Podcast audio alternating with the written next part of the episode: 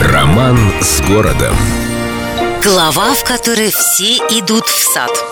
Если при Петре летний сад был вип-зоной только для своих, а при Анне Иоанновне местом охоты на медведей-кабанов, которые, кстати, носились по изящному парку, ломая скульптуры и вытаптывая растения, но зато крайне развлекали императрицу и двор, то при Елизавете Петровне по четвергам и воскресеньям начали пускать простых смертных в приличной одежде. А при просвещеннейшей Екатерине прогулки людей, так сказать, сторонних стали более частыми. Где-то с мая 1773 к прекрасным скульптурам, фонтанам и цветам добавились прелестные воспитанницы Смольного, которых впервые начали вывозить за пределы института.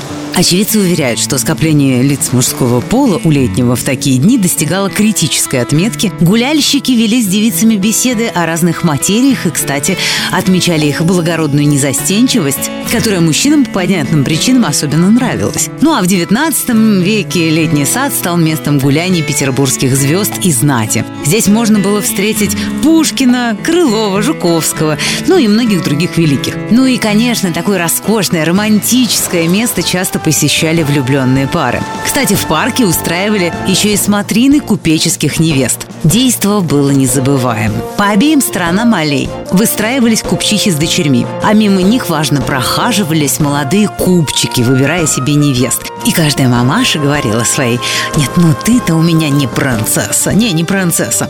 А на расстроенная дочкина, о, кто? Погромче так и позычнее, чтоб все слышали, отвечала королевна. С любовью к Петербургу. Эльдо радио.